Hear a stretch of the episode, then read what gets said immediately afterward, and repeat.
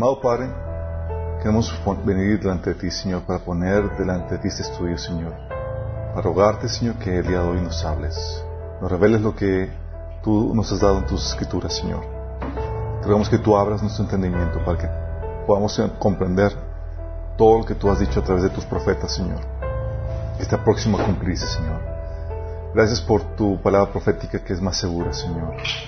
Podemos descansar confiados en que cada cosa, Señor, que has hablado se va a cumplir al pie de la letra, Padre. Señor, ahora a través de mí, Señor, bendice a los que estamos aquí, a los que están escuchando o viendo este video, Señor, en cualquier parte donde estén, Padre. Señor, que lo que se transmite aquí, Padre, sea con claridad, con contundencia y con el poder de tu Espíritu Santo. En nombre de Jesús. Amén. Ok, hoy vemos el, por fin, la segunda venida del Señor lo que se conoce como el Día del Señor. Y haciendo una recapitulación de lo que habíamos estado platicando, nos quedamos, eh, la sesión pasada vimos la tribulación y la gran tribulación, ¿se acuerdan? Todos los juicios de los sellos, que era el inicio de, dolores, eh, el juicio de las trompetas y el juicio de las copas de, Dios. Cómo se formaba el primer gobierno mundial el anticristo, lo que, lo que eh, hacía y habíamos quedado en el, en el desenlace de, del último holocausto judío, ¿se acuerdan? Donde el anticristo rodeaba Jerusalén y mandaba masacrar a los judíos, de los cuales, ¿se acuerdan cuántos morían? Dos de cada tres judíos morían. otros eran vendidos como esclavos, mujeres violadas y demás.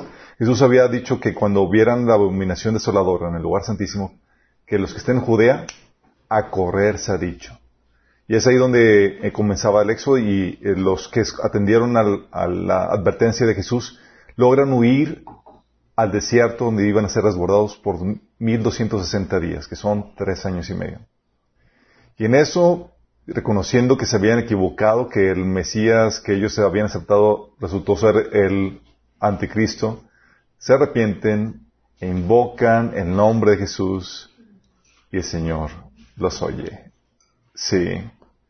Dice aquí donde vemos por fin cómo el reino de Dios viene a establecerse a la tierra. Sí.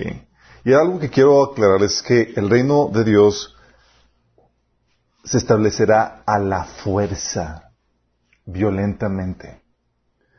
Muchas veces hablamos o creemos de que hablamos de establecer el reino de Dios. Y ahorita lo que podemos tener son avances de lo que será en un futuro la gloria del reino de Dios en todo su esplendor. Pero no podemos establecerlo perfectamente ni completamente. Podemos influenciar la cultura, podemos eh, influenciar las diferentes áreas de la sociedad, de las artes, la política, etcétera, pero no podremos establecerlo completamente sino hasta el día que el Señor venga juntamente con su iglesia.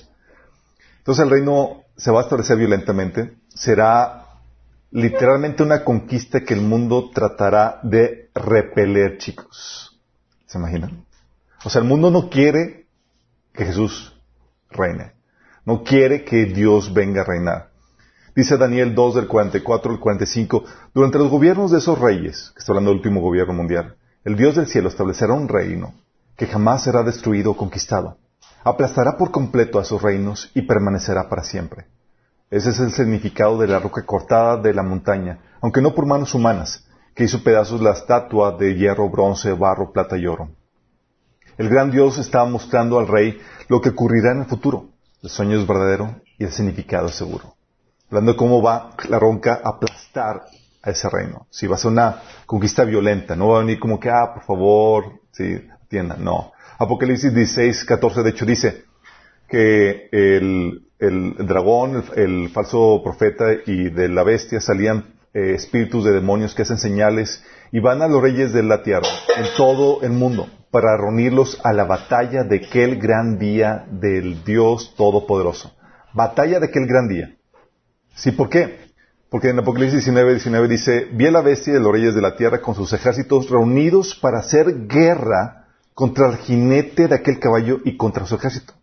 O sea, el mundo dice, hoy no queremos que vengas a establecer tu reino. Por eso sabemos que eh, los que conocemos la, profecía bíblica nos somos no somos tan optimistas en cuanto al avance de la bondad y del bien en la, tierra. Al contrario, sabemos que las cosas van a ir de mal en peor y la humanidad se va a poner en un punto de confrontación eh, frontal contra Dios. Imagínate. Sí. Al punto de levantarse a hacer guerra directamente contra Jesús que viene, juntamente con su iglesia. Mete la narrativa que se tiene que presentar al mundo para que se, levante a hacer guerra contra aquello que viene en los cielos obviamente tiene que ver con toda esa narrativa de, de ovni y demás que habíamos platicado. Apocalipsis 11, 15 dice, los reinos de este mundo, del mundo han venido a ser de nuestro Señor y de su Cristo, y Él reinará por los siglos de los siglos. Es aquí donde por fin Cristo toma control de los reinos de este mundo. Y los toma a la fuerza. No los gana evangelizando, chicos. No los gana persuadiendo o, por medio de la iglesia siendo luz y siendo sal. Sí. De hecho, lo que vimos la vez pasada es las plagas que Dios mandó con el juicio de las trompetas, las copas, solo fueron el bombardeo, bombardeo previo a la embestida final que es esta que vamos a ver el día de hoy. Esto es lo que se conoce como el temible día del Señor, en donde Él en persona toma venganza con sus propias manos. Esto está Dice Isaías 13:9. Pues miren, el día del Señor ya viene, el día terrible de su furia y de su ira eh, feroz. La tierra quedará desolada y con ella los pecadores serán destruidos. ¿Se imagina? Dice Isaías 13:6. Giman, eh, que el día del Señor se acerca. Llega de parte del Todopoderoso como una devastación. Joel 1:17. Cuidado, chicos. Joel 1.17 dice, eh, hay de aquel día, el día del Señor, que, se, que ya se aproxima. Vendrá como devastación de parte del Todopoderoso. Isaías 61 del 1 al 2 habla, dice, el día de venganza del Dios nuestro. Jeremías 46 dice, pues este es el día del Señor, el Señor de los ejércitos celestiales, día para vengarse de sus enemigos Apocalipsis 6, del 12 al 17, dice, ha llegado el gran día del castigo. ¿Quién podrá mantenerse en pie? Habacuc, o es Abdías, no es Abdías 1, 15, dice, porque cercano está el día del Señor contra todas las naciones. Si se van viendo cómo va pintando la escena, y Sofonías 1.14 dice, ya se acerca el gran día del Señor, a toda prisa se acerca. El estruendo del día del Señor será amargo aún el más valiente gritará. Entonces, esto pone la escena de cómo va a ser la cosa. Va a ser una guerra, una confrontación, porque el mundo va a querer resistir a toda costa eh, para tratar de impedir que el reino de Dios venga a establecerse en la tierra. Y el reino de Dios viene a conquistar los reinos de la tierra. De hecho, habíamos platicado que el Evangelio es una amenaza de eso mismo. ¿Se acuerdan? Dicen, arrepentidos porque el reino de Dios se ha acercado. Nosotros somos la embajada que, viene son de paz, anunciando al mundo entero que ríndanse chicos, venimos con toda la caballería. Y venimos en plan de aniquilar todo que no se una a este reino que viene a establecerse. Sí. Entonces el, el Evangelio, chicos, sí es una buena nueva de que, hey, puede ser salvo. Pero va acompañado con una amenaza de que si no, va a ser eliminado. Sí. Por eso lo que Jesús decía en Mateo 13, que cuando el Hijo del Hombre venga, quitará de la tierra todo lo que peca y hace pecar. ¿Sí? va a extirpar todo lo malo. Es lo que se conoce como, es un día de castigo, no solo sobre las naciones, esto es interesante, sino también sobre las huestes espirituales de maldad que gobiernan sobre dichas naciones. O sea, va a ser una guerra, chicos, en ambos ámbitos, en el ámbito físico y en el ámbito espiritual. Dice Isaías 24, del 21 al 22, en aquel día del Señor, en aquel día, el Señor castigará a los poderes celestiales en el cielo y a los reyes terrenales en la tierra. Serán amontonados en un pozo como prisioneros entre rejas y después de muchos días se les castigará. ¿Se acuerdan cuando fue el... Eh, cuando vinieron unas plagas sobre Egipto? ¿Se acuerdan cómo Dios se refirió a esas plagas? Se refirió que eran, sí venían contra Egipto, pero eran también un castigo a los dioses de Egipto. Y sabemos que no son los dioses de Egipto, es las entidades espirituales que estaban gobernando sobre el país de Egipto. Dice Éxodo 12, de, 12, 12. Así como lo hizo cuando juzgó a Egipto en la noche final de su partida. Yo pasaré aquella noche por la tierra de Egipto y heriré a todo primogénito en la tierra de Egipto, así de los hombres como de las bestias, y ejecutaré mis juicios en todos los dioses de Egipto. Yo Jehová. Órale, ¿su juicio en todos los dioses de Egipto? Sí, porque cuente que detrás de todo, de esa manifestación física de la guerra y demás, están estas huestes, estas, estas huestes espirituales de maldad que están dirigiendo y coordinando eso. En Daniel capítulo 7, 10 habla acerca del príncipe de Persia, príncipe de Grecia, que son estas entidades espirituales que están gobernando sobre los reinos de esta tierra. Entonces, si se van a levantar los reinos de esta tierra, estamos hablando de que detrás de este anticristo y sus ejércitos hay unas huestes espirituales que van a, estar peleando juntamente esa, batalla espiritual. Pero Dios va a castigar ese día a, las, los poderes celestiales en el cielo y a los reyes terrenales en la tierra, como dice Isaías 24, 21. Esto es la segunda venida, chicos. Sí. Se dice el día del Señor. Y aquí es donde vamos a ver cómo, cómo se desarrolla el trama de esto. Sabemos que Israel está entre la espada y la pared. Dos terceras partes de su pueblo habrán muerto. Los demás habrán sido esparcidos. Otros han encontrado refugio en el desierto. Otros, las mujeres fueron violadas. Niños vendidos como esclavos y demás, como habíamos leído la sesión pasada. Entonces el anticristo, sabiendo que la venida del Señor está ya por regresar, porque el anticristo sabe cuándo va a regresar el Señor. El anticristo reúne a los ejércitos del mundo para pelear contra Cristo y su ejército. Se reúnen en el valle de Josafat, que es Jerusalén, chicos. Sí.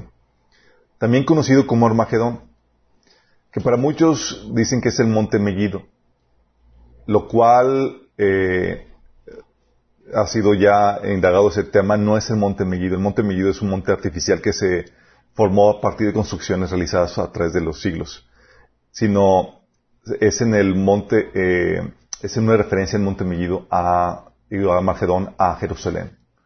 Pues en Zacarías 12, del 9 al 11, habla del monte Mellido como un plano, no como un monte. Sí. Habla de los planos del plano de Mellido. Y es obvio que va a ser en Jerusalén porque es ahí donde Jesús llega y toca sus pies en el monte de los olivos. Sí.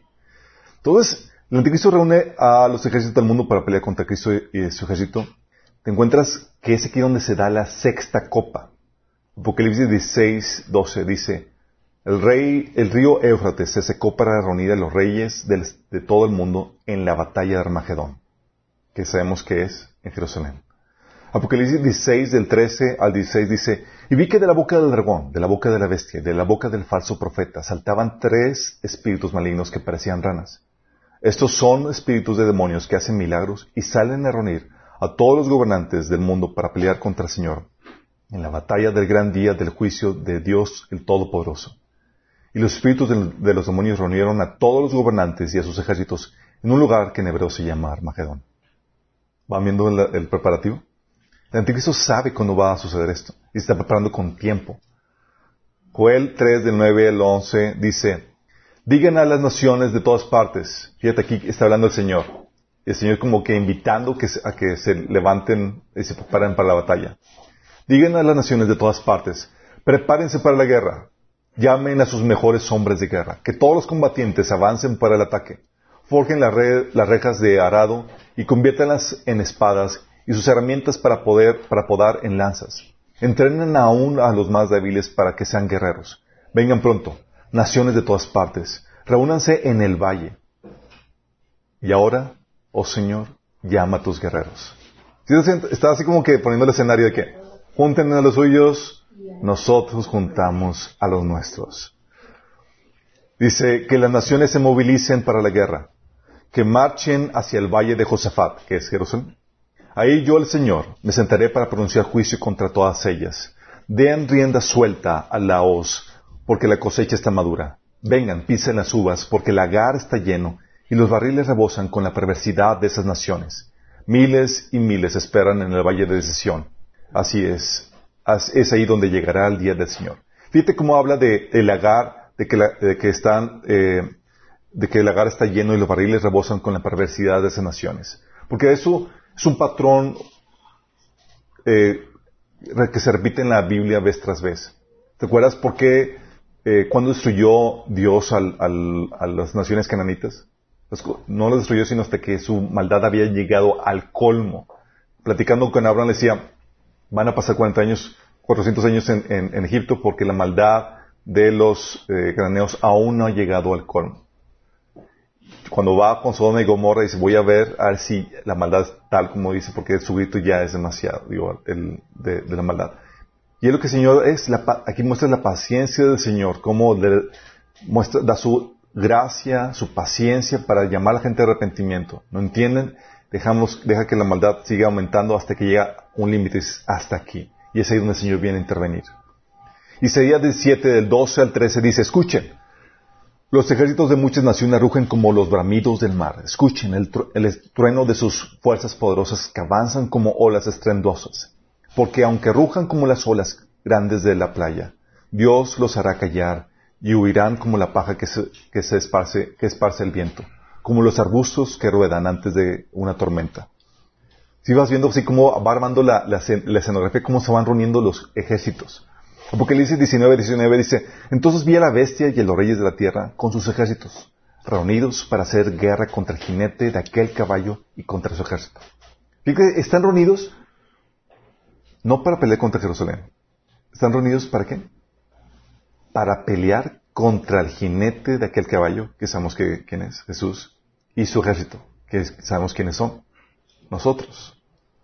Apocalipsis 19 del 7 al 18 dice, vi a un ángel parado sobre el sol, gritaba a todas las aves que vuelan en medio del cielo, vengan, reúnanse para la gran cena de Dios, porque para que coman carne de reyes, de jefes militares, de magnates, carne de caballos y de sus jinetes, carne de toda clase de gente, libres, esclavos, grandes y pequeños. ¿Qué tan grande será el ejército que reúna al anticristo? ¿Se imaginan? Para reunir el ejército de todo el mundo. Mira, en Apocalipsis 19, digo 9.16, dice que el ejército de este futuro gobierno mundial, para, para mantener el control de una parte de la población del mundo, reunió a 200 millones de soldados. Nada más para tener control de una parte de la población del mundo. 200 millones. ¿Cuántos millones son aquí en Nuevo? Son 4, 5. ¿Te imaginas? 200. La población actual, nada más imagínate, es de 7.7 mil millones. Poco más de la mitad de la población muere durante el apocalipsis, quedarían unos 3 mil millones vivos aproximadamente. 200 millones representaría el 7% de la población mundial y el 14% de la población de hombres. Y eso es solamente una parte del ejército mundial, chicos.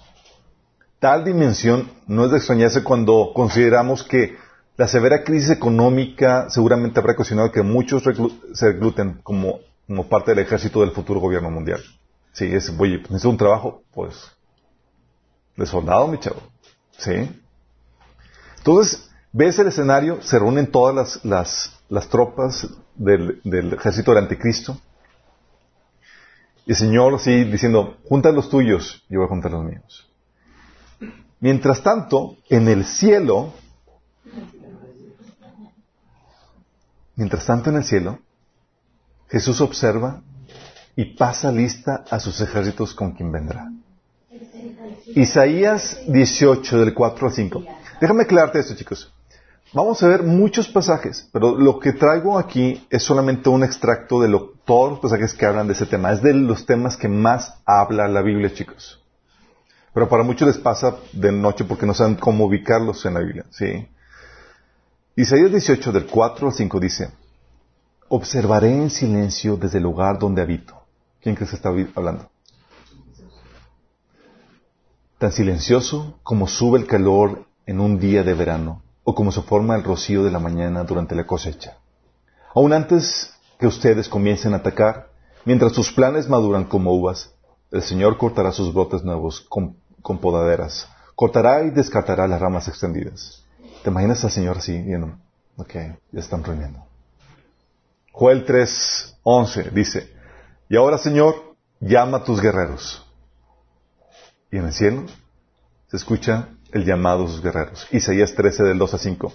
Sobre un monte empelado, agiten la bandera, llamen a gritos a los soldados, háganle señales con la mano para que entren por la puerta de los nobles. Ya he dado orden a mis consagrados. He reclutado mis valientes, a los que se alegran de mi triunfo, para que ejecuten mi castigo. Escuchen. Se oye tumulto en las montañas como el de una gran multitud. Escuchen. Se oye un estruendo de reinos, de naciones que se han reunido. El Señor Todopoderoso pasa revista a un ejército para la batalla. Vienen de tierras lejanas, de los confines del horizonte. Viene el Señor con las armas de su ira para destruir toda la tierra. ¿Quién es ese ejército, chicos? ¿Dónde estamos? ¿Se imaginaron la escena? Como que ya, chicos, terminó la celebración de siete años. ya fueron entrenados. Es tiempo de regresar.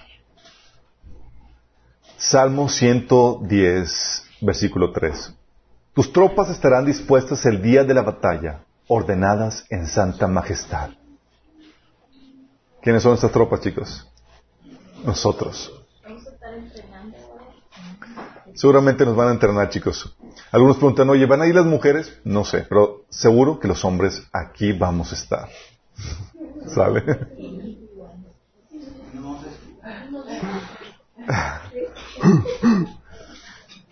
Este es el día de conquista en que los reinos del mundo vienen a ser de Cristo.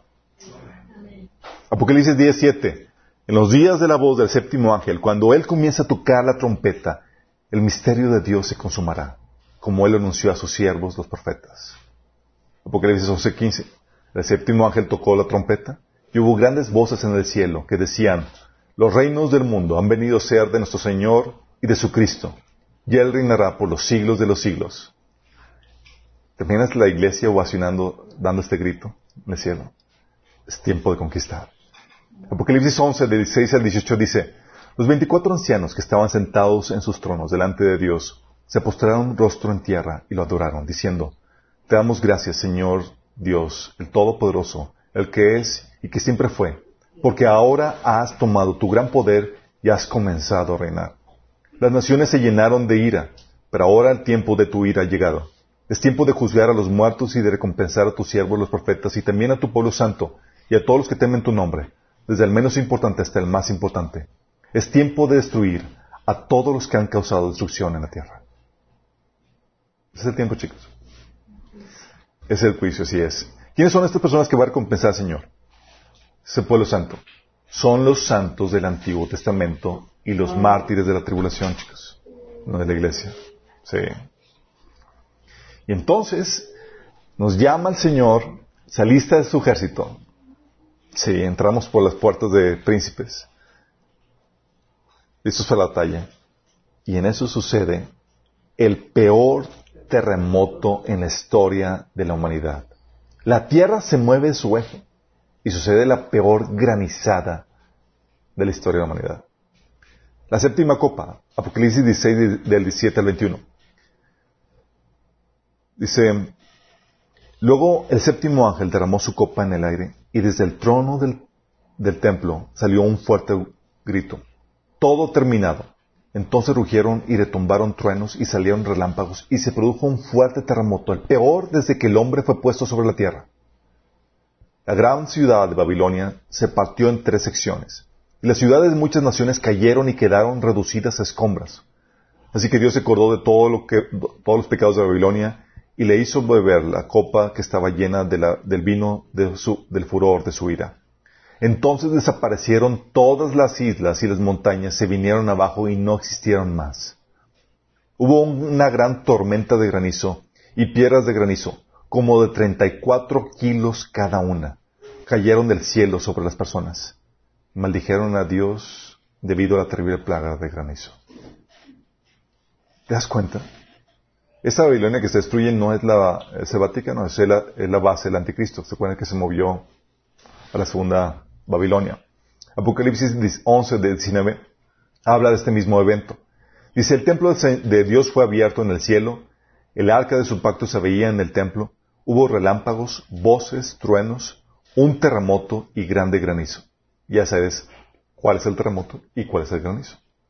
Apocalipsis 6 del 12 al 14 dice, hablando del sexto sello, y vi que el cordero rompió el sexto sello y se produjo un gran terremoto. ¿Cuál? Este mismo. Todas las montañas y las islas fueron removidas de su lugar. ¿Se imaginan lo fuerte que va a ser eso, chicos? Isaías 24, del 18 al 20, habla de, de esto también. Dice, la destrucción cae de los cielos como la lluvia.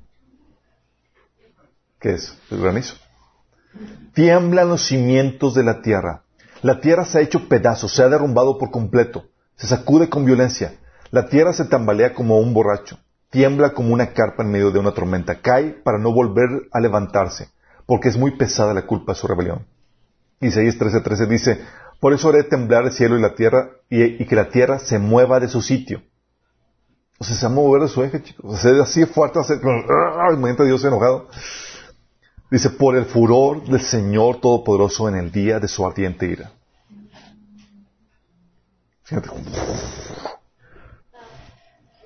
No, no, no, no. Nahum 1.5 dice, ante él tiemblan las montañas y se desmoronan las colinas. Ante él se agita la tierra, el mundo y cuanto él habita. Vamos captando la idea, chicos. Todavía no viene la iglesia. Eso es preparativo, chicos. Y en eso, después de que sucede el peor terremoto de la historia, con el peor granizo, se oscurece el sol y la luna. Pero va a haber luz. O sea, la entrada va a estar espectacular, chicos. Sí. Primero el terremoto, el peor de la historia de granizo, y luego se van las lumbreras del cielo. Isaías 13:10. Las estrellas y las constelaciones del cielo dejarán de irradiar su luz. Se oscurecerá el sol al, salir y no brillará más la luna. Apocalipsis 6 del 12 al 13. El sol se oscureció, se oscureció como si se hubiera vestido de luto. La luna entera se tornó roja como la sangre y las estrellas del firmamento cayeron sobre la tierra, como caen los higos verdes de la higuera sacudida por el vendaval. Isaías 24, 23. Entonces la gloria de la luna menguará y el resplandor del sol se desvanecerá, porque el Señor de los ejércitos celestiales reinará en el monte Sión. Zacarías 14, del 6 al 7.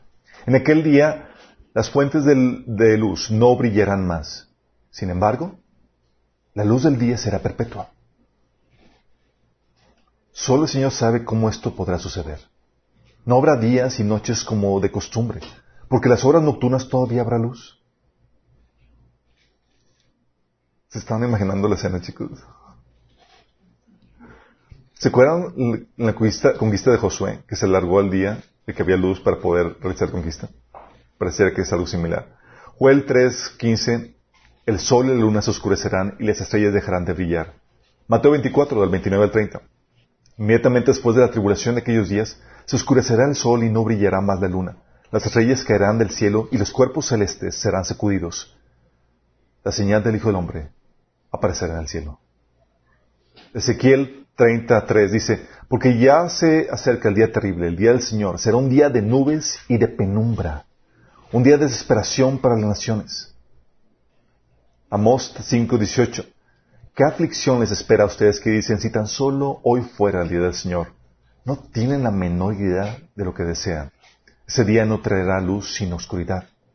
Amós 5:20. Así es, el día del Señor será oscuro y sin remedio sin un rayo de alegría ni esperanza.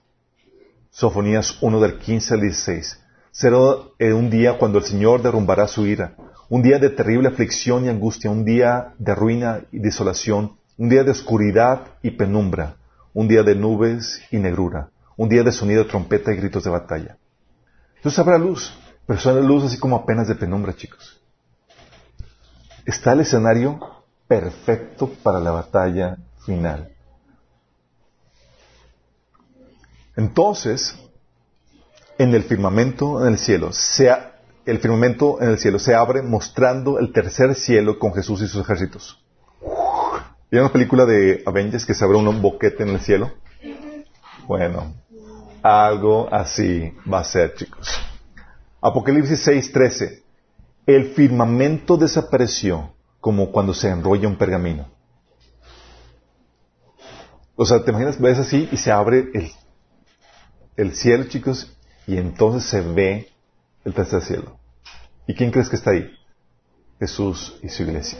Isaías 34.4 dice, arriba los cielos se sumarán y desaparecerán como quien enrolla un pergamino. Las estrellas caerán del cielo como caen las hojas marchitas de la vid, los higos secos de una higuera. Apocalipsis 19.11. Entonces vi el cielo abierto y había un caballo blanco. Mateo 24.13. 30. La señal del Hijo del Hombre aparecerá en el cielo y se angustiarán todas las razas de la tierra. ¿Qué va a pasar, chicos? con todo ese preludio, nada más imagínate, esto todavía ni siquiera bajamos, chicos, es el escenario nada más para la introducción, la presentación, chicos. Sí. Con toda esa introducción, chicos, las naciones se aterran ante la vista y ante todo eso. Sí. Apocalipsis 1.7. Miren, Él viene en las nubes y todos lo verán, incluso aquellos que lo traspasaron y todas las naciones del mundo se lamentarán por él. Sí, amén. Sofonías 1.14. El estruendo del día del Señor será amargo y aún el más valiente gritará. O sea, estás así, así la casa y toda la gente dice, ¡ay! Imagínate. ¿Qué haces? O sea, de repente volteas y puros chaquitos en, alrededor de la gente, de los soldados. Apocalipsis 6, del 15 al 17 dice, los reyes de la tierra y los, los magnates, los jefes militares, los ricos, los poderosos y todos los demás, esclavos y libres, se escondieron en las cuevas y entre las peñas de las montañas.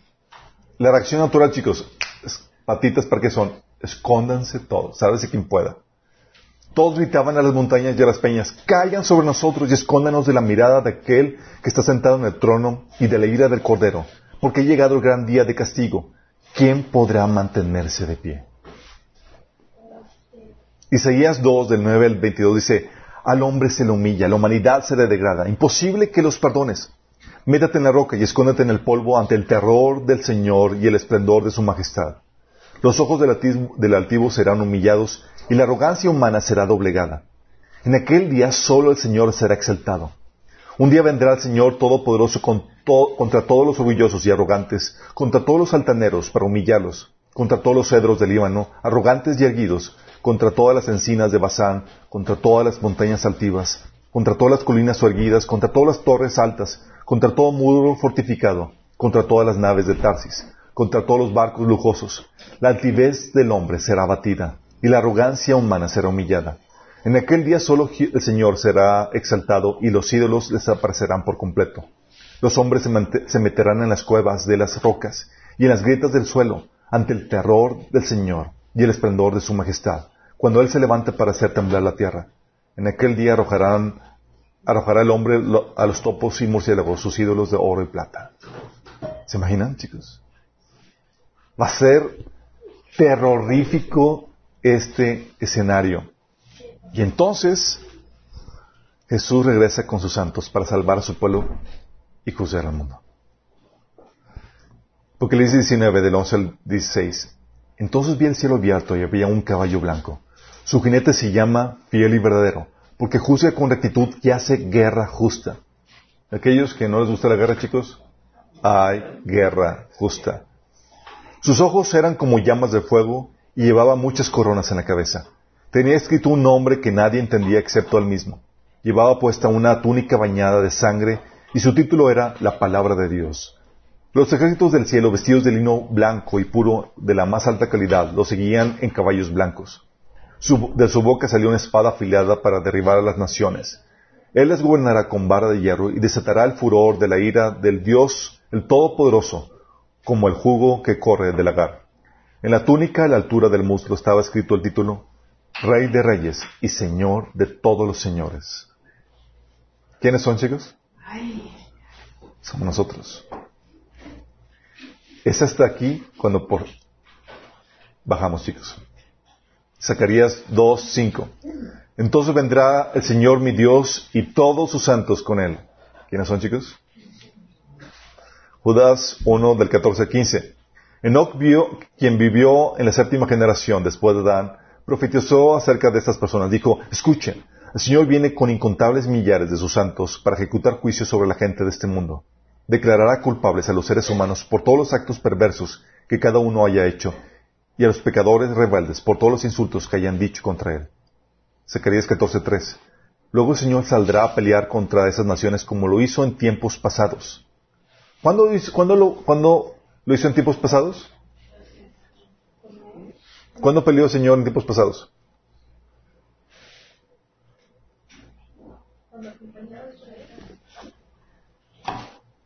En tiempos pasados. Jesús peleó en tiempos pasados cuando fue la conquista de Canaán. ¿Se acuerdan? ¿Quién iba al frente de la batalla en la conquista de Canaán? ¿Se acuerdan en Josué capítulo 5? Que este Josué ve a alguien eh, ahí y pregunta, ¿eres tú de los nuestros o de nuestros enemigos? Y el Señor dice, ninguno, sino como el jefe de los ejércitos de Jehová vengo. Era Jesús que estaba dirigiendo esa batalla, chicos. Sí. Entonces aquí vuelve el Señor. De hecho, la batalla de conquista de, la tierra de Canaán es, era un preludio, era un acto profético de lo que va a ser la conquista definitiva de los reinos de este mundo. Joel 3.16 dice, pero el Señor será un refugio para su pueblo, una fortaleza firme para el pueblo de Israel, porque viene para rescatar al pueblo de Israel. ¿Por qué? Joel 3.21, perdonaré los crímenes de mi pueblo que todavía no he perdonado, y yo, el Señor, haré mi hogar en Jerusalén con mi pueblo. Recuerde que el Señor vino en respuesta a que el pueblo de Israel invocó el nombre del Señor. Y en eso llega Jesús al monte de los olivos para defender a Jerusalén. Zacarías 14:4. En aquel día pondrá el Señor sus pies en el monte de los olivos, que se encuentra al este de Jerusalén, y el monte de los olivos se partirá en dos de este a oeste, y formará un gran valle, con una mitad del monte desplazándose al norte y la otra mitad al sur. ¿Te imaginas? Isaías 31 del 4 al 5 dice, como un león joven y fuerte ruge sobre la oveja que ha, matado, eh, no le asustan los gritos ni los ruidos de toda una multitud de pastores. De la misma manera, el Señor de los ejércitos celestiales descenderá para pelear en el monte Sión. El Señor de los ejércitos celestiales se moverá en el aire sobre Jerusalén. ¿Se imaginan? Jesús en el aire sobre Jerusalén. Está impresionante la vista. Dice, y la protegerá como un ave protege su nido. Defenderá y salvará la ciudad, pasará sobre ella y la rescatará. Joel 3.16 dice, rugirá el Señor desde Sión, tornará su voz desde Jerusalén, y la tierra y el cielo temblarán. Imagínate a Jesús ahí sobre Jerusalén rugiendo, chicos, con un grito de batalla. Dice, pero el Señor será un refugio para su pueblo, una fortaleza para los israelitas. Salmo 102 del 13 al 15 dice, Te levantarás y tendrás misericordia de Jerusalén, y es tiempo de tener compasión de ella. Ahora es el momento en que prometiste ayudar. ¿Te acuerdas que estaba el pueblo de Israel en problemas? Bueno, ahora es cuando prometió ayudar. Pues tu pueblo ama cada piedra de sus, de sus murallas y atesora hasta el polvo de sus calles. Entonces las naciones temblarán ante el Señor, los reyes de la tierra temblarán ante su gloria, pues el Señor reconstruirá Jerusalén y Él aparecerá en su gloria. Entonces el temblor, con el temblor se abre un valle por el cual sobre, sobre los sobrevivientes huyen, chicos. ¿Sí?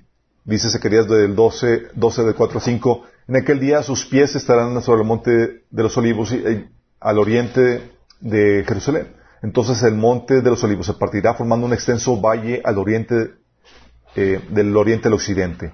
La mitad del monte se, desplazará hacia el norte y la otra mitad hacia el sur.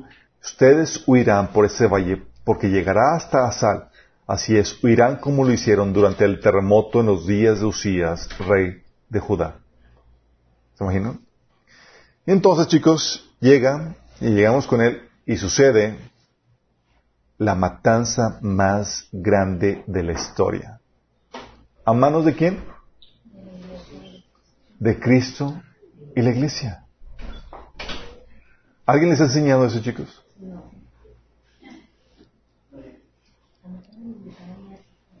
¿Ahora entienden por qué el Evangelio es una amenaza?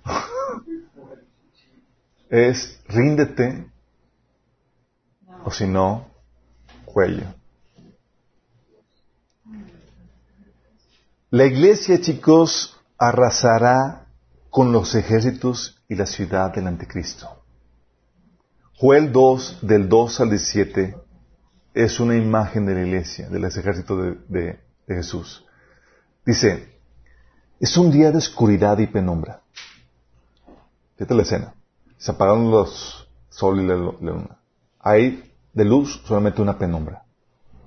Un día de nubes densas y sombras profundas. De repente, como el amanecer se extiende sobre las montañas, aparece un ejército grande y poderoso.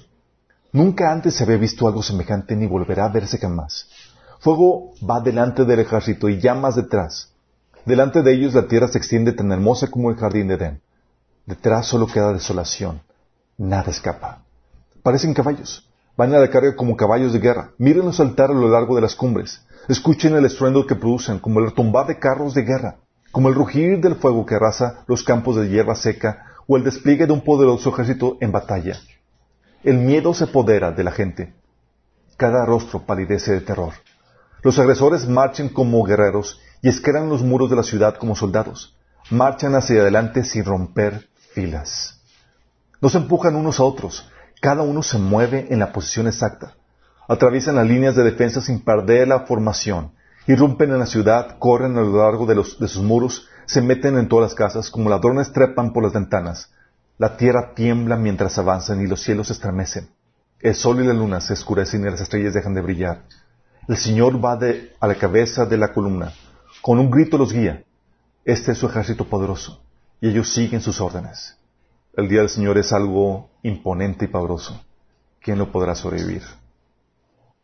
¿Quiénes son, chicos?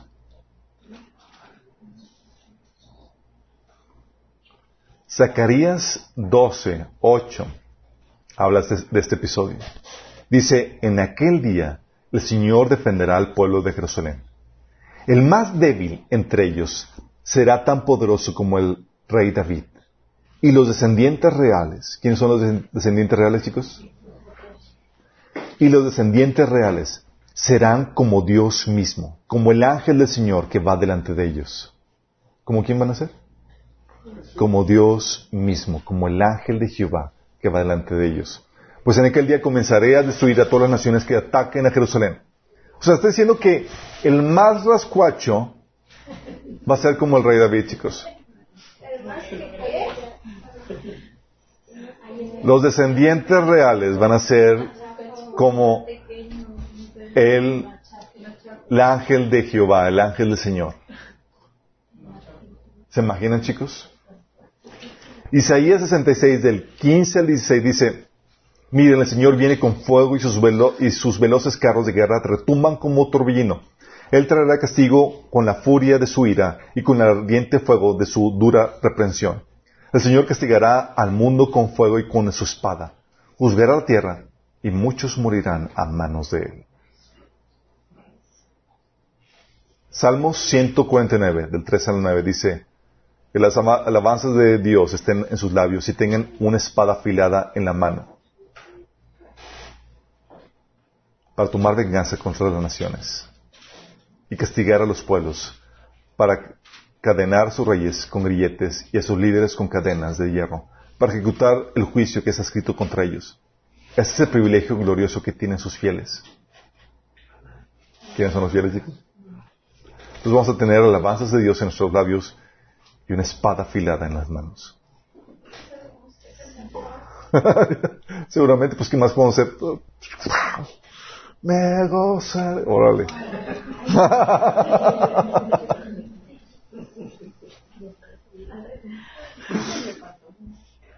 Obviamente, no podrán hacer frente al ejército del Mesías, chicos.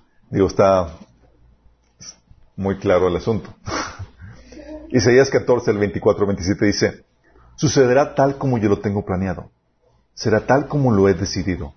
Quebrantaré a los asirios cuando estén en Israel. Los pisotearé en mis montañas. Mi pueblo ya no será más esclavo de ellos, ni, se doblará ante sus, ante sus cargas pesadas.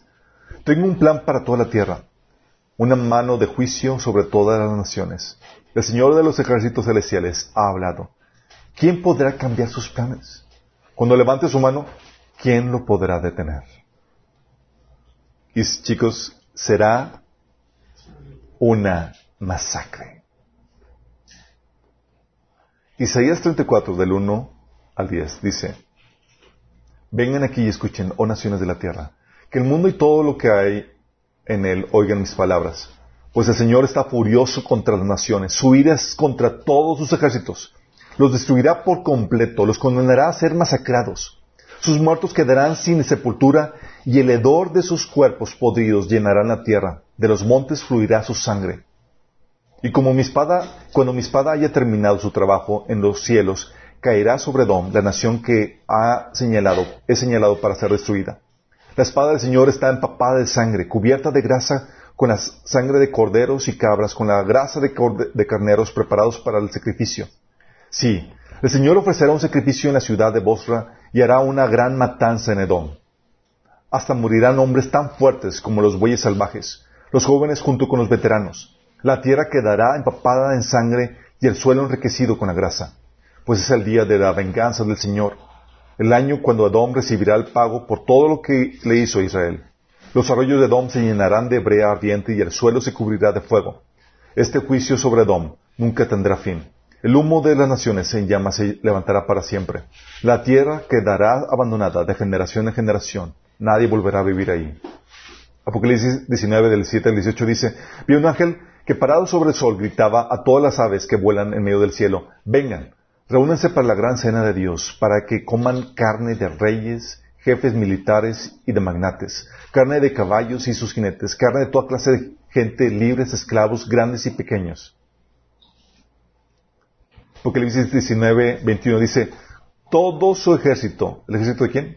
Del anticristo, fue aniquilado por la espada que salía de la boca del que montaba el caballo, el caballo blanco, y todos los buitres devoraron los cuerpos muertos hasta hartarse. Isaías 29, de 5 a 7. Pero de pronto, tus despiadados enemigos serán aplastados como el polvo más fino.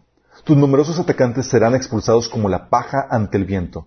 De repente, en un instante, yo, el Señor de los ejércitos celestiales, intervendré a tu, favor con trueno, terremoto y gran ruido, con torbellino, tormenta y fuego consumidor. Todas las naciones que pelean contra Jerusalén desaparecerán como un sueño.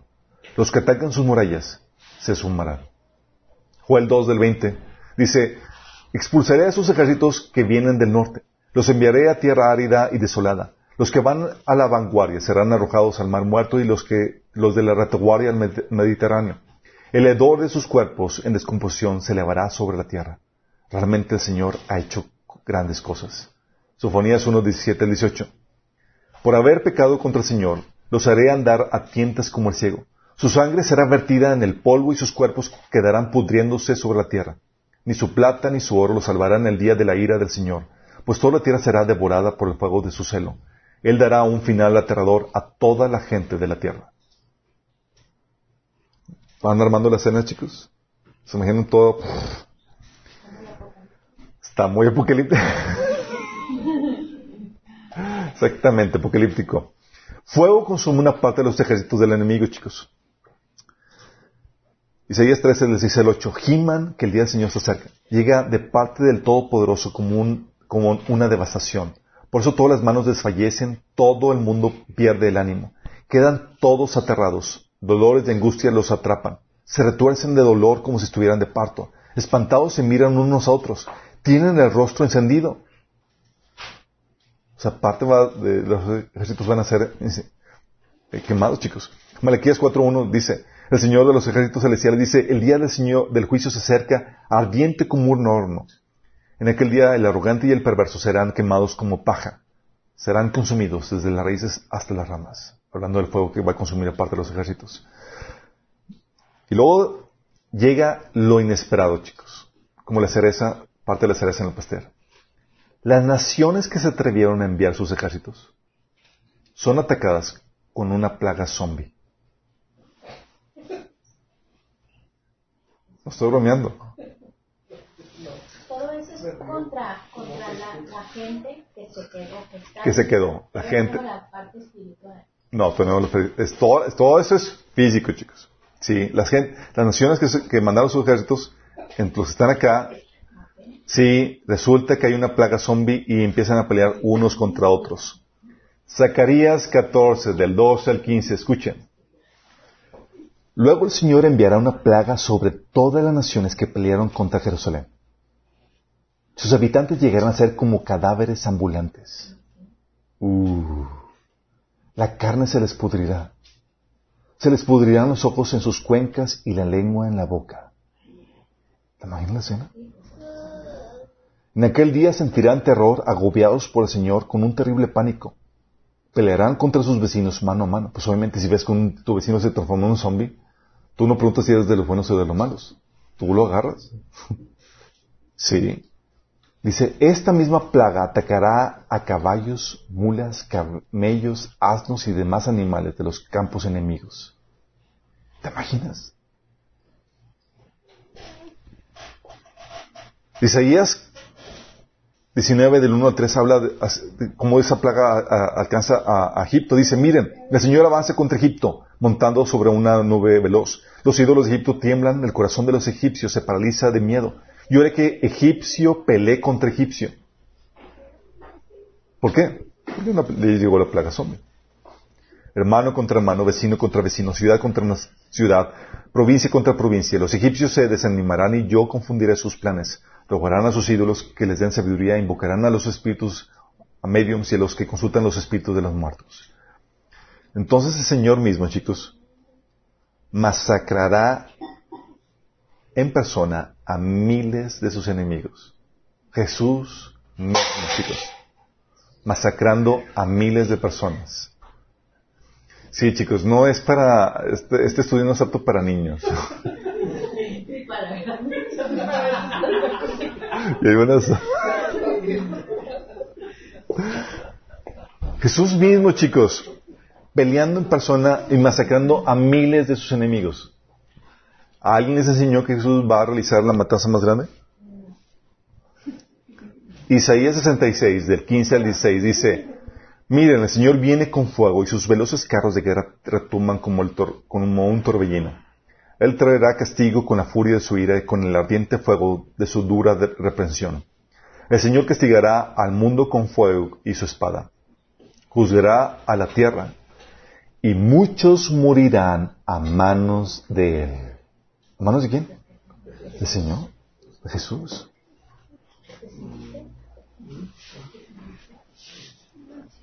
Isaías 59, del 16 al 19, dice, está hablando Jesús, estaba asombrado al ver que nadie intervenía para ayudar a los oprimidos. Así que se interpuso él mismo para salvarlos con su brazo fuerte, sostenido por su propia justicia. Se puso la justicia como coraza y se colocó en la cabeza el casco de salvación. Se vistió con una túnica de venganza y se envolvió con un manto de pasión divina. Él pagará a sus enemigos por sus malas obras y su furia caerá sobre sus adversarios. Les dará su merecido hasta los confines de la tierra.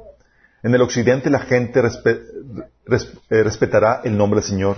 En el oriente lo glorificará. Pues Él vendrá como una tempestad, una tempestuosa marea, impulsado por el aliento del Señor. Isaías 42 del 13 al di- al 15 dice, el Señor marchará como un héroe poderoso, como un guerrero lleno de furia. ¿Te imaginas a Jesús así?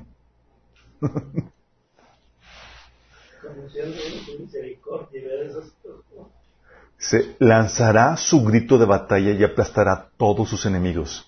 Dirá, he guardado silencio por mucho tiempo. Sí, me he contenido. Pero ahora, como una mujer que da luz, gritaré, gemiré, jadearé. ¿Te imaginas a Jesús? allanaré los montes y las colinas, arruinaré toda su vegetación, convertiré los ríos en tierra seca y secaré todas las lagunas. Salmo 78, del 65 al 66. Dice, entonces el Señor se levantó como si despertara de un sueño, como un guerrero que vuelve en sí de una borrachera.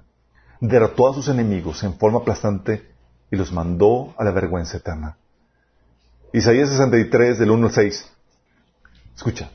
En aquel, ¿quién es este que viene de Edom, desde Bosra, vestido de púrpura? ¿Quién es, chicos?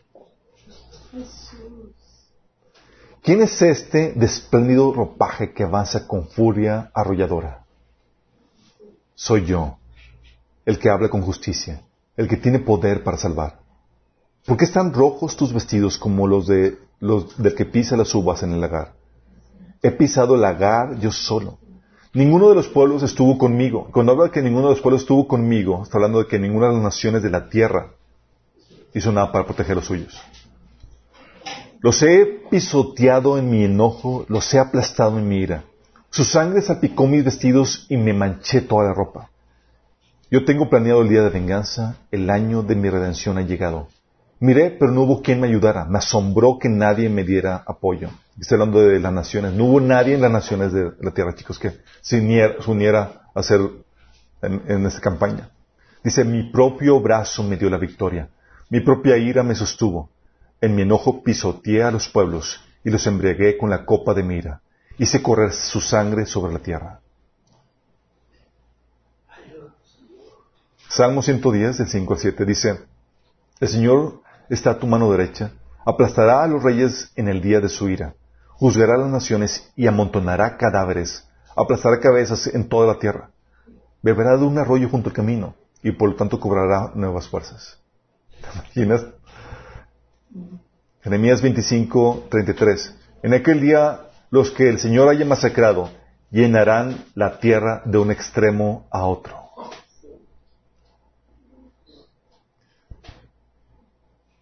Aquí es cuando las naciones entenderán lo que significa el pasaje de Salmos 2 del 11 al 12, que dice, sirvan al Señor con temor, con temblor ríndale alabanza, besen en los pies, no sé que se enoje, y sean ustedes destruidos en el camino, pues su ira se inflama de repente.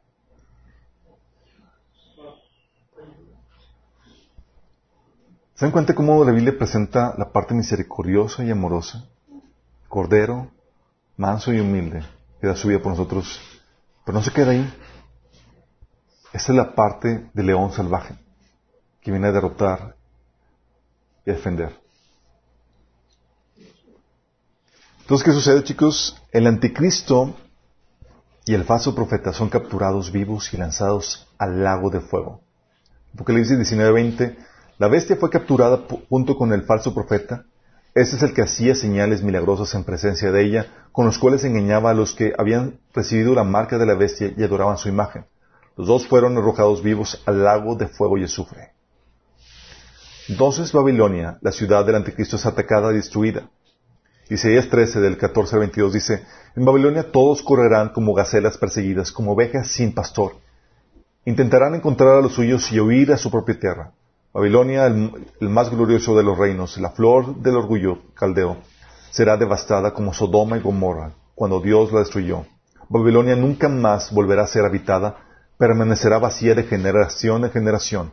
Los nómadas se negarán a acampar ahí, y los pastores no llevarán sus ovejas para que pasen la noche. Las bestias del desierto se instalarán en la ciudad en ruinas y en las casas rondadas, rondarán criaturas aullantes. Los búhos vivirán en medio de las ruinas y las cabras salvajes irán, irán ahí para danzar. Las hienas aullarán en las fortalezas y los chacales harán su gloria en los lujosos palacios. Los días de Babilonia estarán contados. Pronto llegarán el momento de su destrucción. Isaías 14, del 22 al 24 dice, esto dice el Señor de los ejércitos celestiales. Yo mismo me he levantado contra Babilonia. Destruiré a sus hijos y a los hijos de sus hijos, dice el Señor. Convertiré a Babilonia en un lugar de, desolado, tierra de búhos, lleno de pantanos, de ciénegas. Barreré la tierra con la escoba de la destrucción. Yo, el Señor de los ejércitos celestiales, he hablado. Isaías 52 días dice, el Señor ha manifestado su santo poder ante los ojos de todas las naciones y todos los confines de la tierra verán la victoria de nuestro Dios. ¿Cuánto creen que va a durar la batalla? ¿Un mes? ¿Un año? ¿Una semana? Un día. La batalla dura tan solo un día, chicos.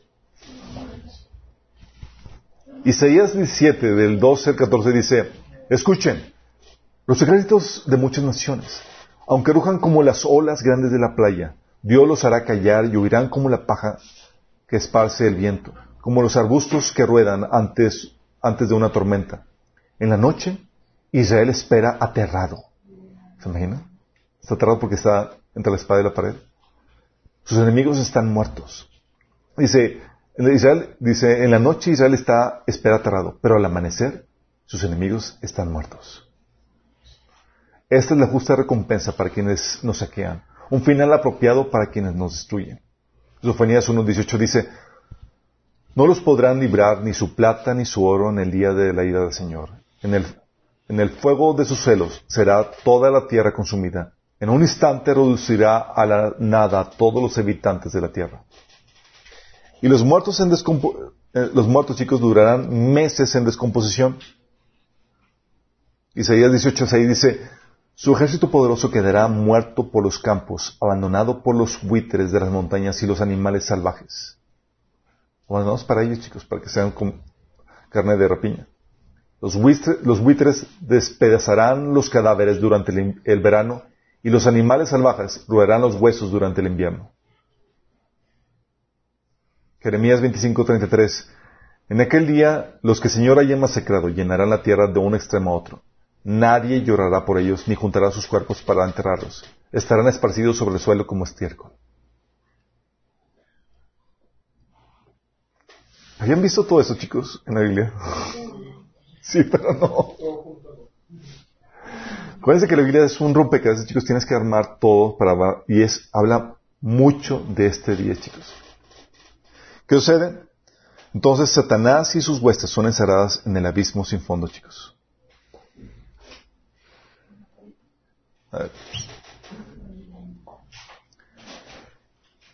Isaías 24, 21, 22 dice en aquel día el Señor castigará a los dioses de los cielos y a los soberbios y gobernantes en las naciones de la tierra. Serán acorralados y echados a la cárcel.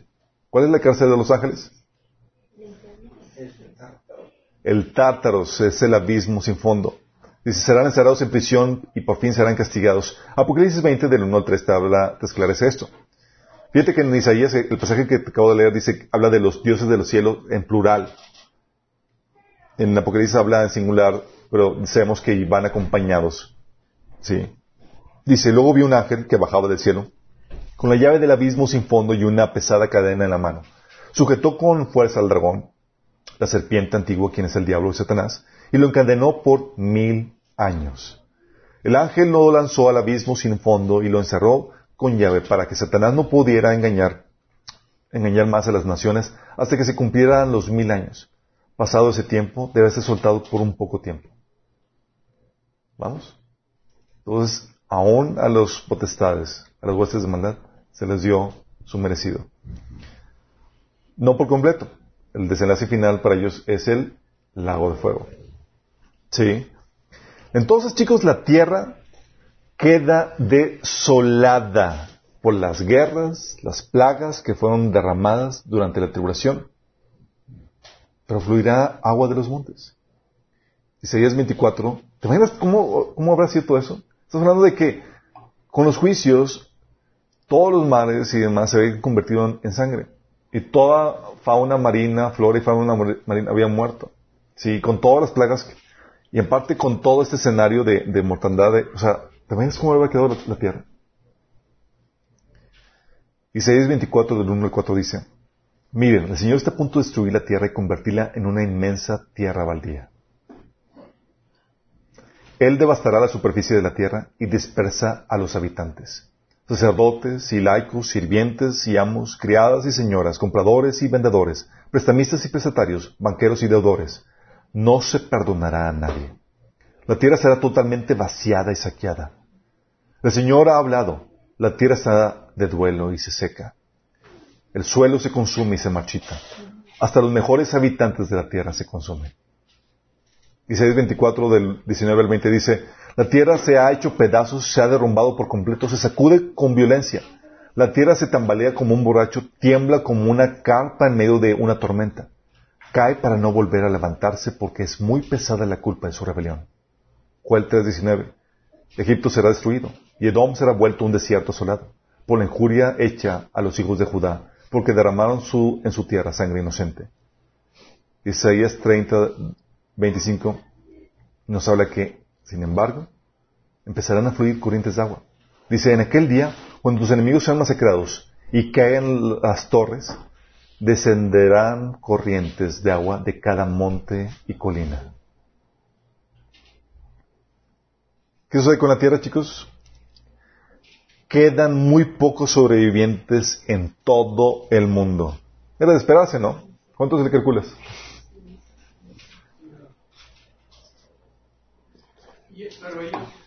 Isaías 13, 12 dice, voy a hacer que haya menos gente que oro fino, menos mortales que oro de Ofir.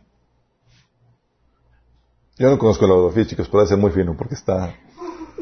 Isaías 24, 13 dice, es lo mismo en toda la tierra, solo queda un remanente, como las aceitunas sueltas que quedan en el olivo o las pocas uvas que quedan en la vid después de la cosecha. O sea...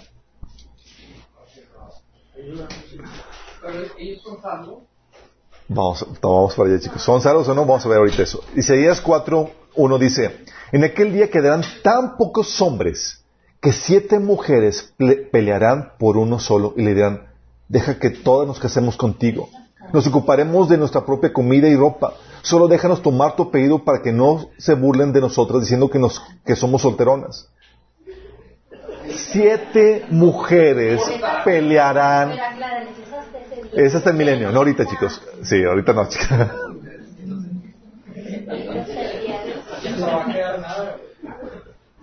¿Te imaginas, chicos?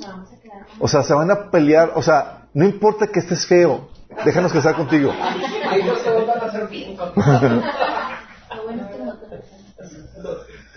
¿Se imaginan eso? Sí. O sea, Dice Zacarías 14, 16. Entonces los sobrevivientes, porque va a haber sobrevivientes, ¿cuántos? Muy pocos. Entonces los sobrevivientes de todas las naciones que atacaron a Jerusalén subirán año tras año para adorar al Rey, al Señor Todopoderoso, y para celebrar las fiestas de las enramadas. Ahora, chicos, ¿te me conviertes te me conviertes? Sí. Jesús entonces regresa a Jerusalén, chicos, después de la batalla, después así como victorioso guerrero. Y manda mensajeros a convocar a las naciones sobrevivientes y proclamar que la guerra ha terminado, la salvación ha llegado, ya regocijo por todo el mundo. Isaías 52 del 7 al 8 dice, qué hermosos son los, qué hermosos son sobre los montes los pies del mensajero que trae buenas noticias Buenas noticias de paz y de salvación. Las noticias de que Dios de Israel reina.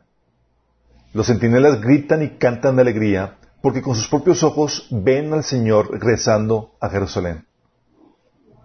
¿Imaginan la escena, chicos? O sea, todos, wow, ganamos. El Señor así, victorioso y con su ejército. Isaías 66, 18 al 19 dice, yo puedo ver lo que están haciendo y sé lo que están pensando. Por eso reuniré a, todas las naciones y a todos los pueblos, y ellos verán mi gloria. Realizaré una, realizaré una señal entre ellos y enviaré a los sobrevivientes a que lleven mi mensaje de las naciones. Fíjate, enviaré a mis sobrevivientes, a los sobrevivientes, a que envíen mi mensaje de las naciones, a Tarsis, a los lirios, a los lirios, que son famosos arqueros, a Tubal, a Grecia y, a las tierras más allá del, del mar, que no han oído de mi fama ni han visto mi gloria. Ahí declararán mi gloria ante las naciones. ¿Qué van a declarar, chicos? Jesucristo es rey y venció, chicos. ¿A quién los sobrevivientes? Sí, dice Isaías 24 ah, del 14 al 16. Los que quedaron gritan y cantan de alegría. ¿Tenías el regocijo? Los de Occidente alaban la majestad del Señor. En las tierras de Oriente denle gloria al Señor. En las tierras más allá del mar, alaben el nombre del Señor, Dios de Israel. Oímos cantos de alabanza desde los confines de la tierra, canciones que le dan gloria al justo. O sea, acuérdense que, se armó todo el mundo, porque el, el anticristo despotricaba contra Jehová, contra Jesús, contra Dios, y armó la batalla de mundial contra él. Y ahora se encontró vencido y se lanzó, la, se lanzó los mensajeros para que avisaran que la victoria había sido consumada, que la guerra había terminado. Y la gente alaba, sí, al victorioso, a Jesús. Isaías 14, del 3 al 21 dice, en aquel día maravilloso, cuando el Señor le dé descanso a su pueblo de sus angustias y temores, de la esclavitud y de las cadenas, te mofarás del rey de Babilonia. ¿Quién es el rey de Babilonia, chicos? El anticristo. Isaías 60, del 1 al 3 dice, levántate Jerusalén, que brille tu luz para que todos la vean, pues la gloria del Señor se levantará para resplandecer sobre ti. Una oscuridad negra como la noche cubre todas las naciones de la tierra, pero la gloria del Señor se levanta y aparece sobre ti. Todas las naciones vendrán a tu luz, reyes poderosos vendrán para ver tu resplandor. Y aquí dicen, ah, pues, es algo espiritual, no chicos, es físico. Acuérdense que toda la tierra está en oscuridad, pero en Israel, en Jerusalén, va a brillar la gloria de Dios. ¿Te imaginas? Isaías 43, 9 dice, reúnan a las naciones, convoquen a los pueblos del mundo. Es parte de que Señor, Señor, ya que ganó, manda llamar a las naciones sobrevivientes. ¿Por qué? Manda convocar a los pueblos del mundo. ¿Por qué? Porque no sé por qué, chicos, pero los manda a llamar. Los escogidos, el remanente judío que sobrevivió, entonces son traídos de vuelta a Israel, chicos. O sea, 11 del 10 al 11. Pues aquel día la gente, eh, pues eh, algún día la gente me seguirá. Yo el Señor rugiré como león, y cuando ruja mi pueblo regresará temblando del occidente. Vendrán de Egipto como una bandada de aves, regresarán de Asiria temblando como palomas, y los traeré de regreso a casa, dice el Señor. Mateo 24, 31 dice, y enviaré enviará a sus ángeles con gran voz de trompeta y juntará a sus escogidos de los cuatro vientos desde un extremo del cielo hasta el otro. ¿Quiénes son estos, escogidos? Los remanente judío que sobrevivió sin hijos. Isaías 66 del 19 al 20 dice, realizaré una señal entre ellos y enviaré a los sobrevivientes a que lleven mi mensaje a las naciones, a Tarsis, a los libios, a los lidios, que son famosos arqueros, a Tubal, a Grecia y a todas las naciones más allá del mar, que han oído mi fama, que, eh, que no han oído mi fama ni han visto mi gloria. Ahí declararán mi gloria ante las naciones. Ellos traerán de regreso el remanente de sus hermanos de entre las naciones y los llevarán a mi monte santo en Jerusalén como ofrenda al Señor. Oye, si sabes que el Dios de Israel regresó y venció al ejército del anticristo, tú te quieres alinear y es, el Señor aquí te trae un judío. Dice, ah, los llevarán a mi monte santo como ofrenda Señor. Irán a caballo, en carros de guerra, en carretas, en mulas y en camellos, dice el Señor. ¿Te imaginas? Jalando a todo lo remanente. Es como que, ¿quién es judío? Vamos a dar eso a vuelta. y van a jalar a los sobrevivientes, chicos. Isaías 49, del 22 al 25 dice, esto dice el Señor soberano Mira, les daré una... ok. Dice, mira, les daré una señal a las naciones que no temen a Dios. Te traerán a tus hijos pequeños en sus brazos. imaginas? Cargando gente a los judíos en sus brazos, a los pequeños. Traerán a tus hijas sobre los hombros. Si no tienes cómo ir, yo te cargo, chicos. Porque tú son a cuadrar, chicos. Dice, Reyes y reinas te servirán y atenderán a todas tus necesidades, se inclinarán hasta el suelo ante ti, lamerán el polvo de tus pies. Entonces sabrás que yo soy el Señor. Los que confían en mí nunca serán avergonzados. ¿Quién puede arrebatar el botín de las manos de un guerrero? ¿Quién puede exigirle a un tirano que deje en libertad a sus cautivos? Pero el Señor dice, los cautivos de los guerreros serán puestos en libertad y se recuperará el botín de los tiranos pues yo pelearé contra quienes peleen contigo y salvaré a tus hijos. Miqueas 4:6 dice, en aquel día afirma Señor, reuniré a las ovejas lastimadas, dispersas y maltratadas. Jeremías 31:23, esto dice Señor de los ejércitos celestiales, Dios de Israel, Cuando los traiga de regreso del cautiverio, el pueblo de Judá y sus ciudades volverán a decir, el Señor te bendiga, oh casa de rectitud, oh monte santo. Jeremías 31 del 15 al 17. En Ramá se oye una voz profunda, eh, una, voz eh, una voz, profunda angustia y llanto amargo. Raquel llora por sus hijos que se niegan y se niega que le, que le consuelen porque sus hijos se han ido. Pero ahora esto dice el Señor, no llores más, porque te recompensaré, dice el Señor. Tus hijos volverán a ti desde la tierra lejana del enemigo. Hay esperanza para tu futuro, dice el Señor. Tus hijos volverán a su propia tierra. Jeremías 33 del 7 al 13 dice, ahora esto dice el Señor, canten con alegría por Israel, griten por la mejor de las naciones, griten de alabanza y alegría. Salva tu pueblo, oh Señor, el remanente de Israel, pues los traeré del norte y de los extremos más lejanos de la tierra. No me olvidaré del ciego, ni del cojo, ni de las mujeres embarazadas, ni de los que estén en trabajo de parto. Volverá un enorme, un enorme grupo. Por sus rostros correrán lágrimas de alegría. ¿Te imaginas? Y con mucho cuidado los guiaré a casa. Caminarán junto a arroyos quietos y por caminos llanos donde no tropezarán. Pues soy el padre de Israel y Efraín es mi hijo mayor. Vendrán a su tierra y entonarán canciones de alegría a las alturas de Jerusalén. Las jóvenes danzarán de alegría y los jóvenes, jóvenes y viejos, se unirán a la celebración. Convertiré su duelo en alegría. Los consolaré y cambiaré su aflicción en regocijo. Salmo 126 del 1 al 3. Cuando Jehová hiciere volver la cautividad de Sión, seremos como los que sueñan. Entonces nuestra boca se llenará de risa y nuestra lengua de alabanza.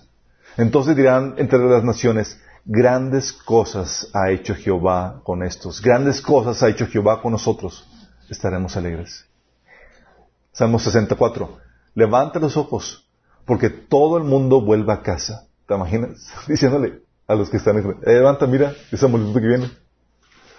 Tus hijos llegan desde tierras lejanas. Tus hijas pequeñas serán traídas en brazos. Isaías 49 del 17 al 21. Dentro de poco tus descendientes regresarán, y los que procuran destruirte se irán. Mira a tu alrededor y observa porque todos tus hijos volverán a ti.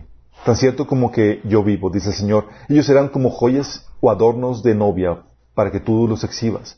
Hasta los lugares más desolados de tu tierra abandonada pronto serán, estarán repletos de tu gente. Tus enemigos que te esclavizaron estarán muy lejos. Las generaciones nacidas en el desierto regresarán y dirán, necesitamos más espacio. Este lugar está lleno de gente. Entonces te preguntarás, ¿quién me ha dado todos estos descendientes? Pues la mayoría de mis hijos fueron muertos y los demás llevados al destierro. Aquí me quedé solo. ¿De dónde viene toda esta gente? ¿Quién dio luz a estos niños? ¿Quién los crió por mí? Isaías 43, de 5 al 7. No temas porque yo estoy contigo. Desde el oriente traeré a tu descendencia, desde el occidente te reuniré. Al norte le diré, entrégalos, y al sur, no los retengas. Traeré a mis hijos desde, los, desde lejos y a mis hijas desde los confines de la tierra.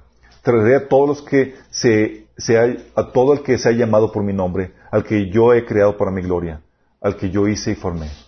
Isaías 65 del 8 9 dice, no los destruiré a todos. De Jacob sacaré a descendientes y de Judá a los que poseerán mis, montañas. Las heredarán mis elegidos y ahí morarán mis siervos. ¿Vas captando la, la escena, chicos? ¿Cómo va todo esto? Entonces se reúnen Israel, ahora sí todos de vuelta, y Jesús y sus designados establecen tronos para formar el tribunal de guerra y juzgar a los sobrevivientes. O sea, llegaron todas las naciones, acuérdate que Jesús mandó convocar a todas las naciones, traigan para acá y tráiganme a mis siervos, a mi pueblo. Y estaban todos cargando a los niños y demás, y pues con, con la cola entre las patas, obviamente. ¿Sí? Van de regreso. Israel se, Jerusalén se vuelve a llenar de gente. Y todas las naciones sobrevivientes se juntan ahí, chicos. Dice Mateo 25, 31. Cuando el Hijo del Hombre venga en su gloria y todos los santos ángeles con él, entonces se sentará en su trono de gloria. Uh, si se va a sentar en su trono, cuidado. Apocalipsis 24 dice, entonces vi tronos. Entonces, Apocalipsis 20 te aclara que no es uno, son varios. Vi tronos donde se sentaron los que recibieron autoridad para juzgar. ¿Quién va a juzgar, chicos? ¿Qué sucede? Jesús reúne a las naciones gentiles sobrevivientes convocadas para juzgarlas por cómo trataron al pueblo de Israel. O sea, las convocó, llegaron con el pueblo de Israel y más, y ok, vamos a juzgarlos. Joel 3 del 1 al 3 dice, en aquellos días, en el tiempo señalado, cuando restaure yo la suerte de Judá y de Jerusalén, reuniré a todas las naciones y les haré bajar al valle de Josafat. Cuando yo leía esto, sin entender contexto, decía, ¿cómo puede reunir a todas las naciones del mundo en el valle de Josafat? Perdón. ¿Cómo van a caber? Pues ya si, si sabes que van a quedar muy pocas, pues dices, perfectamente entendible, sí. Ahí entrarán en juicio contra los pueblos en cuanto a mi propiedad, mi pueblo Israel. ¿En cuanto a qué? A mi propiedad, mi pueblo Israel. Pues los dispersaron entre las naciones y se repartieron mi tierra. Se repartieron mi pueblo echando suertes, cambiaron a niños por prostitutas y para emborracharse vendieron niñas por vino. Uh, porque no solamente son, fueron cómplices las personas del ejército que hicieron eso, sino las naciones que compraban a los esclavos y hacían todo ese tipo de cosas. Entonces llegó la hora de la retribución. Joel 3.12 dice, movilícense las naciones, suban hasta el valle de Josafat, que ahí me sentaré para juzgar a los pueblos vecinos. Uh. Lucas 19.27. En cuanto, ¿se acuerdan la parábola de Jesús donde eh, se iba a tomar el reino, dejó a sus siervos y demás, y hubo gente que no quería que reinara? No lo querían como rey.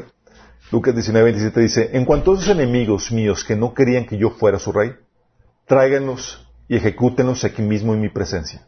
¡Ay, Señor! Sí. Es decir, los convoca y es, los va a juzgar y van a ser ejecutados. oh my Jeremías 12.14 dice, esto dice el Señor, desarraigaré de sus tierras a todas las naciones malvadas que extendieron la mano para tomar lo que le di a Israel.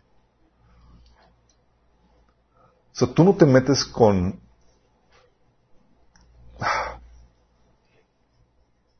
con, con Dios ni con su pueblo, chicos. Dice Mateo 25 del 31 al 46. Es aquí no sucede Mateo 25, chicos. Dice, cuando el Hijo del Hombre venga en su gloria acompañado por todas las ángeles, entonces se sentará sobre su trono glorioso. Todas las naciones se reunirán en su presencia y él separará a la gente como un pastor separa a las ovejas desde las cabras pondrá las ovejas a su derecha y a las cabras a su izquierda. Entonces el rey dirá a los que estén a su derecha, vengan ustedes, que son benditos de mi Padre, hereden el reino preparado para ustedes desde la creación del mundo. Pues tuve hambre y me alimentaron, tuve sed y me dieron de beber, fui extranjero y me invitaron a su hogar, estuve desnudo y me dieron ropa, estuve enfermo y me cuidaron, estuve en prisión y me visitaron. Entonces esas personas justas responderán, Señor, ¿en qué momento te vimos con hambre y te alimentamos o con sed y te dimos algo de beber? ¿O te vimos como extranjero y te brindamos hospitalidad? ¿O te vimos desnudo y te dimos ropa? ¿O te vimos, te vimos enfermo o en prisión y te visitamos?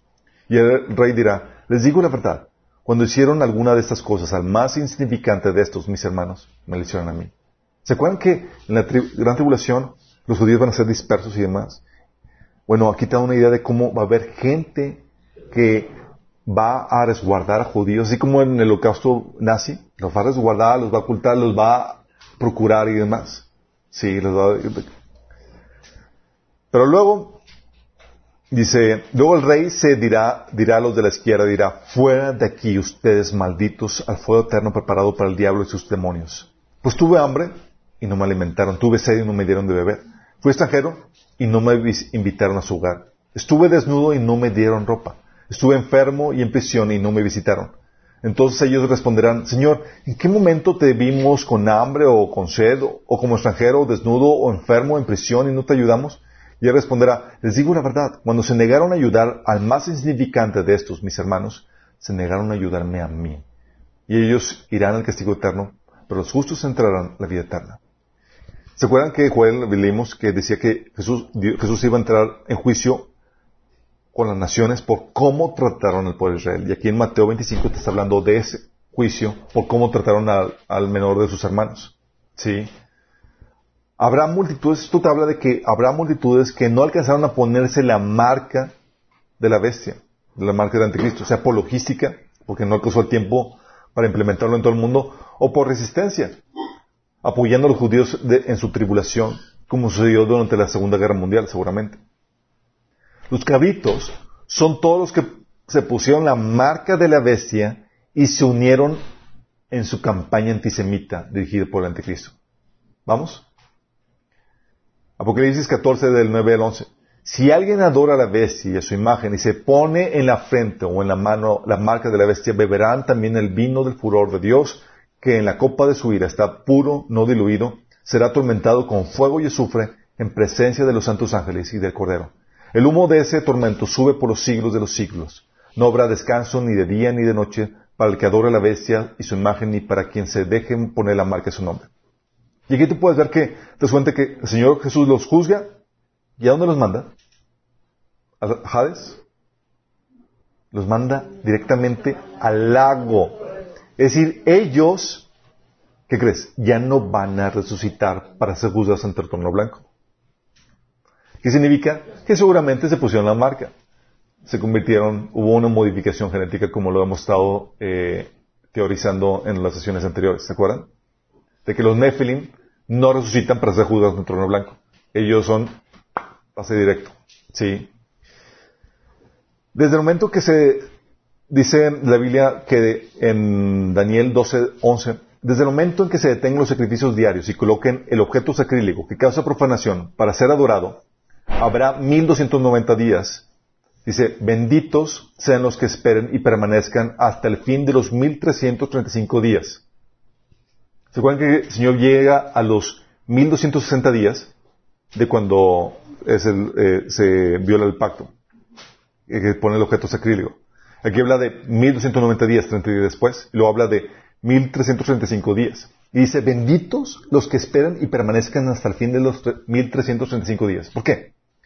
Porque significa que son, son benditos porque al final de los 335 días las naciones habrán sido juzgadas y los sobrevivientes son a los que se les concede entrar en el reino milenial del Mesías. Es decir, si tú estás vivo para el fin de los 1335 días, significa que no eres, no fuiste de los cabritos, sino de los... Sí, es como que eres bendito, se te permitió entrar al reino. Porque ayudaron al pueblo de Israel y no se pusieron la marca. Sí. Entonces el Señor fue misericordioso y los dejó entrar al milenio. Ellos no son inmortales, simplemente se los dejó, se, les dejó, se les dejó vivos. ¿Ok? No son, no, no el arrebatamiento. No murieron como estaban las, se quedaron hasta el final, pero no fueron echados al lago del fuego. Exactamente. Todos son todos así los los últimos que sobrevivían. Aquí estamos hablando de que los que sobrevivían son el pueblo de Israel, el remanente, sí, y parte de las naciones sobrevivientes que van a subir a adorar al Señor año con año y van a celebrar las enramadas y demás.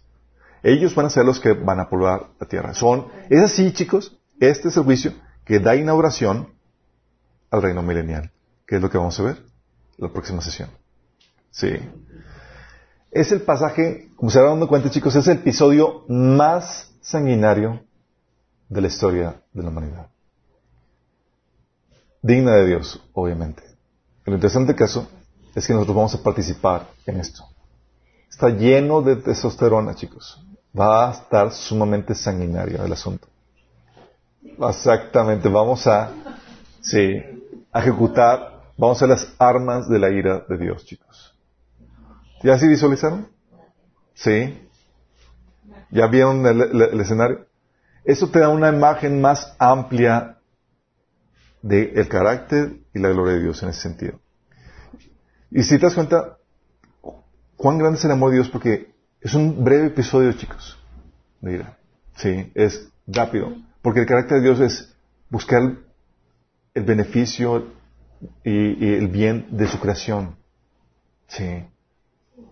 Dice ahí que Nunca ha habido un día como este ni habrá después. Sí. Va a ser, pero va a ser único, va a ser algo glorioso. Y nosotros vamos a estar aquí. ¿Tenemos con oración? Amado Padre Celestial, gracias Señor por tu palabra que nos revela cómo sucederán estas cosas tan tremendas que, que tú nos enseñas en tu palabra, Señor. Cómo será el día del Señor, algo terrible para la humanidad, Señor, para toda la tierra. Gracias, Padre, porque nosotros, los que hemos decidido rendir nuestra vida a ti, Señor, sabemos que seremos librados de este tiempo de ira, Señor. Padre, queremos que, que nos ayudes a seguir llamando a la gente a arrepentimiento, Señor. Mientras que estemos aquí como iglesia, Señor, que podamos seguir llamando que la gente se rinda ahora, de forma pacífica, para que pueda escapar de la ira y del juicio que está por venir, Señor. Porque tú eres más y humilde, Señor, pero también eres, muestras juicio, Señor, justicia y tu ira, Señor, cuando llegue la hora de impartir justicia, Padre. Señor, queremos que la gente escape de ese día de ira, de ese día de castigo que está por venir sobre el entero. Ayúdenos a ser esos voceros, Señor, que advierten a la gente de lo que está por venir. Te lo pedimos en el nombre de Jesús. Amén. Toda esa trama es para salvar al pueblo de Israel. Toda esa trama es para salvar al pueblo de Israel. La Biblia dice que con respecto al Evangelio, los israelitas son enemigos de Dios para, para bien de ustedes. Pero si tomamos en cuenta la, elección, son amados de Dios por causa de los patriarcas, porque las dádivas de Dios son irrevocables como lo es también su llamamiento. Dios, todo esto es para traer pueblo a, a, salvación y para cumplir los pactos realizados con Abraham, su descendencia, en donde prometió que los iba a salvar y iban a ser su pueblo. Todos los planes y todas las promesas de ese glorioso, esas gloriosas bendiciones que vendrán, se van por, están por cumplirse. Y todos eso, chicos. Entonces ahorita serán enemigos, de enemigo, enemigos de, por causa del Evangelio, pero por causa de la elección son amados. Y todo esto es por ello. Y nosotros, chicos, hay gente que es muy cristianos que son muy antisemitas, no se dan cuenta que nosotros vamos a venir a salvar y a rescatar al pueblo de Israel. Y no hay con que, Señor, no, me caen mal. Yo cuando estaba en la tierra les echaba mosca y todo, y no, y el Señor te va a really, vamos a venir y vamos a rescatar al pueblo de Israel. ¿Te guste o no te guste? Nos vemos el próximo martes. One day, Jesus is coming. You may be at church. You may be at work. You may be asleep. God grant that you will be ready when He makes His personal appearance. My God, what if His appearance occurs on a Sunday morning? My prophetic word to you this morning is get ready shit ready.